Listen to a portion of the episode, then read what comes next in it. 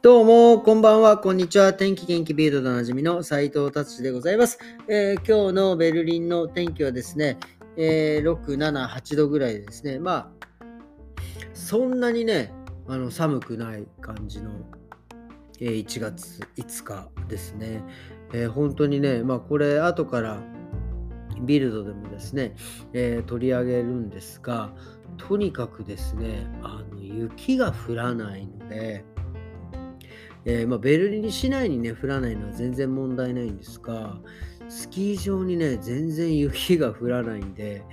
あの、まあ、ね、あのー、一時なんか暖冬になるってことね、去年の暮れぐらいに言われて、でも途中すっげえ寒くなって、本当に暖冬なのかよなんて文句を言った後、1週間後ぐらいはずっと暖かくてですね、さらに雪、スキー場では雪が降らないんで、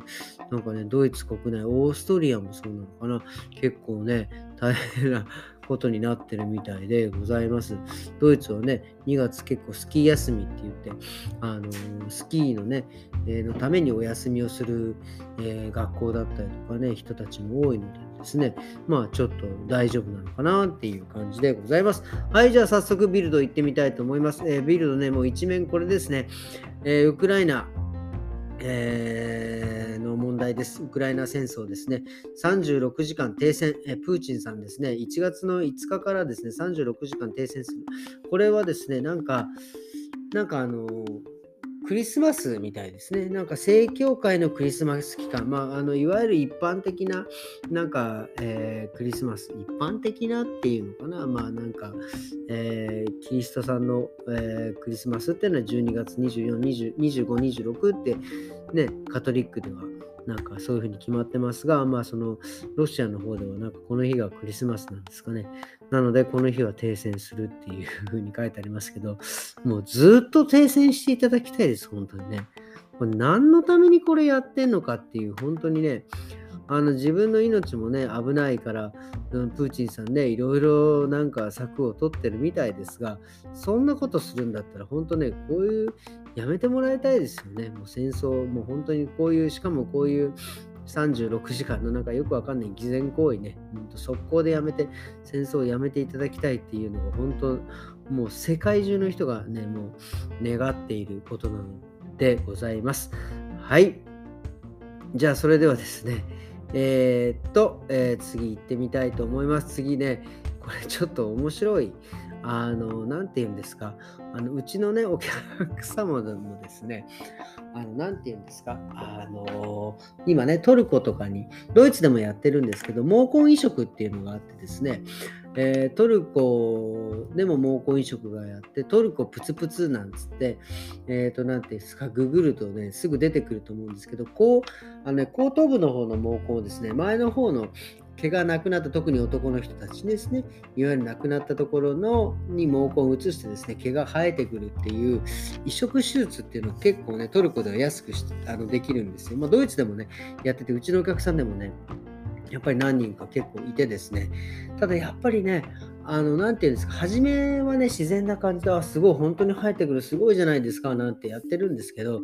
やっぱりね、前もこんな話したかもしれないですけ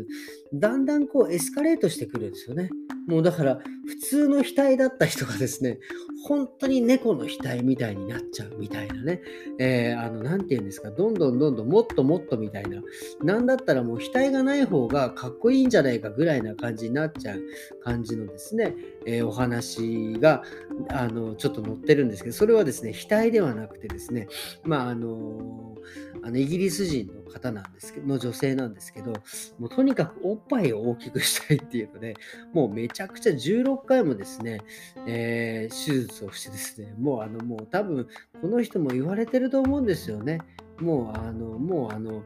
もういいんじゃないのっていう、そんなに大きくしなくてもいいんじゃないのっていうふうに言われてると思うんですよけど、多分どんどんどんどん手術してですね、もうとてつもないことになっちゃってるっていう、あの、あのですね、もうあの手に負えないっていうね、記事が出ております。なのでですね、ここはですね、だから本当にこれ、スタート大事ですよね。あの、やらなきゃよかったのにって本当思うんですけど、もうね、でももう一旦始まってしまっちゃったらね、えー、止められないんでしょうね。もうなんか写真で見る限りもうとてつもない、もうなんか動物みたいな感じになっちゃっております。はい、じゃあ次行ってみたいと思います。えー、次はですね、これドイツっぽい、あのー、記事ですね。あのドイツ人のですね、えー、人でですね、まあすごい、ドイツ人でやっぱ自然がね、結構好きな人種だと僕は思うんですけど、そのね、人がですね、まあ多分もう自然が好きすぎてですね、まあ、あのサバイバル、まあ、普通に山の中で、えー、何もなしで生きていくっていうような、ね、方がですね、えー、なんていう名前が、なんていうロロックハーティングっていう方なんですが、この子、この子、この子じゃねえや。この方、俺と同い年ですね。ねがですね、えっ、ー、とですね、山に入って自分で木を切って小屋を建ててですね、で火なんかも自分でこう、なんていうんですか、こう、こういう風にでするやつ、音聞こえます？こういうなんかあの、なんかキリキリやって自然にね、火を燃やしたりとかっていうことをしてですね、生きてる方がいらっしゃるんですよ。それでまあ自然のものをとって。で、まあ、ね、お金なんかなくても、ね、生きていける、自然で生きていくみたいな感じで生きてて、で、この方が 商売始めました。この方ですね、えー、1, 泊300ユーロ取るって、これどん、金いらねえんじゃねえんかいって突っ込みたいんですけどね、なんか1人当たり300ユーロで、えー、使あのその方に払えばですね、そこの敷地でですね、自然に24時間 生きてけ、まあ、ね、いろいろ食事とかも提供してくれるんですかね。自分で火を起こしたりとかっていうので、ちょっとね、面白いなと思って取り上げました。はい、じゃあ次行ってみたいと思います。次はですね、えっ、ー、と、これあの、結構これね、ドイツはね、こういうスヌーカーって、あの、なんていうんですか、ビリヤードもそうですけど、ビリヤードなんですけど、そのポケットするところがなくて、赤と黄赤と黄色じゃない、赤と白の玉だけでね、いろいろするゲームがあるんですよ。で、これ結構世界的にもね、あの結構有名でそういう大会世界大会とかもあるんですけどこれってやっぱりね結構賭けの対象になったりするんですよなのでですねこの結構規制選手にも規制があるんですがなんかねその、えー、中国人の方がですね、まあ、中国人やっぱこれすごい得意あの、ね、あの人種的に合ってるのかすごくねトッププレイヤー結構中国人が多いんですけどそのね中国人10人がね全員出場停止になった。でこれどういうことかっていうとですね皆さん不正行為してたわけですね、まあ、要は八百長ですそのお金をあげるからちょっとミスしてくれとかなんかそういう感じですね。まあ、サッカーでもね、なんかこれも本当にあるかどうか分かりませんがですね、あの PK を外す、ね、いくらで外してくれとかね、なんかそういうことと一緒でですね、結構その賭けの対象になってる、えー、人、プレイヤーはね、結構こうやってですね、えー、不正をしたりとかね、する、してるのが多くてですね、それで、えー、捕まっちゃったということです。まあだからね、こういうプレイヤーの人たちは、その裁判官と同じですね、もうこういう不正にも、えー、不正のお金でびくともしないぐらいお給料上げたらいいんですよね。まあ、ね、こんな世界的にもね、結構有名なそのプレイヤーの人たちがね、そうやって不正で動いてしまうっていうのはね、やっぱりそれなりの給料なのかなとかね、まあ、まあ、もうね、そういうマフィアの人たちが多分ね、絡んでるんでね、なんかすげえ金を積んでくんのかなとかいうふうに、ね、もうね、思うんですが、まあそこはですね、やっぱり、なかなか難しいですかね。ロナウドも年間、ね、2億ユーロで、えー、あのね、あの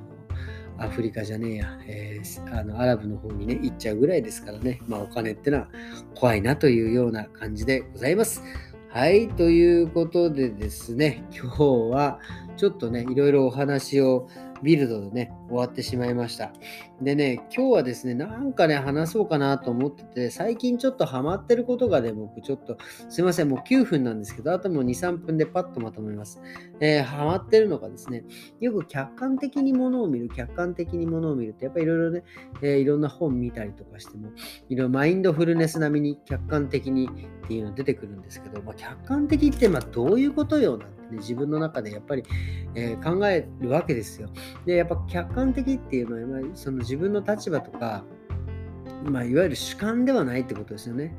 自分その自分がやってることをですねその時に第三者目線で物事を見たりとか第三者的に考えるっていうのこれどういうことかさっぱり意味が分からなかったんですけどでもねこれなんとなくやっぱり自分でずっと考えてるとその例えば自分がなんかまあ例えばミスしたりとかえー、人に対して怒って怒りを持ってるとかそういう時にですねまあ、幽体離脱じゃないけど、パッと自分を離れて、外から見ると、見ると、あこいつなんで怒ってんだろうみたいな風に思えるのがあのいわゆる客観的なのかなって、まあ、要は要は例えばあの喧嘩してる人とか怒ってる人をもう僕は関係なく外から見てたらこいつなんでこんな怒ってんだろうそんなことぐらいでとか。なんでこんな殴っちゃってるよとか大きい声出してああ恥ずかしいみたいなね。なんかそういうふうに思う。思う思うそうやって見ることが客観的なんですよ。なのでだからそれがね自分が起きてる時にですねそういうふうに思えるかっていうことが多分客観的に自分を見れるかどうかってことなのでね最近やっぱりまあそんなに怒ることもね少なくなりましたけどまあちょっとねあれイラッとした時にやっぱり瞬間的に客観的には自分を見ようって思うとですねあその怒りもね抑えられたりとかですねなんかそういうのがね最近ちょっとねじや体感的にあったのですごいこれは面白いなと思いました。要はだからあのまあいろいろねやっぱり人間って怒りねその何ですねあの怒りと怒りをコントロールすることがね、人生の勝者みたいないろいろ本を読みましたけど、やっぱりその怒りってやっぱり損することしかないとか、そういうの分かるんですけど、怒ってる時ってどうにもなんないじゃないですか。なんか例えばなんか6秒我慢すれば大丈夫。まあ、確かに6秒ぐらい我慢できれば怒る、ね、落ち着くんですけど、でもそれって多分人によってそれぞれ違う。僕はやっぱりそのなんかその瞬間にパンと外から見るように、えー、したら非常にあこいつ何怒ってんだよみたいな風に自分で自分を思えたのでこれってってすごく僕にとってはこれがすごく新しい発見だなっていうのをね、えー、思いました。本当話変わりますけど本当に例えばなんかねそうやって怒ってる人がねこいつカスだなって思え思う自分が人に対して思うことを自分に対して思うと急にピャンと冷静になるんですよね。あのひろゆきさんってね有名な人がいますけどその人がなんかその苦情のねなんかそのバイトかなんかした時に言ってたらしいんですよ。その要は苦情のバイトってその苦情をただただ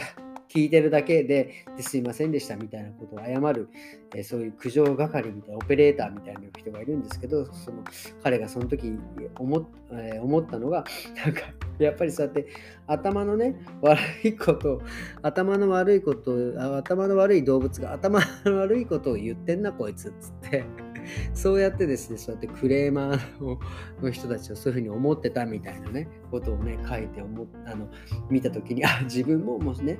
自分を客観的に見たらなんか頭の悪い自分、自分ですよ。自分、頭の悪い自分がですね、頭の悪いことで怒ってるって、こいつカスだなっていうふうに自分を自分でね、思えたっていう風なのがね、最近ちょっとね、僕あのもう2023年、もう早くもですね、いい収穫だなと思ってですね、え、生きております。ということでですね、すいません、今日はちょっとね、長くなってしまいましたけど、こんな感じで終わりにしたいと思います。えー、それではですね、また明日、さようなら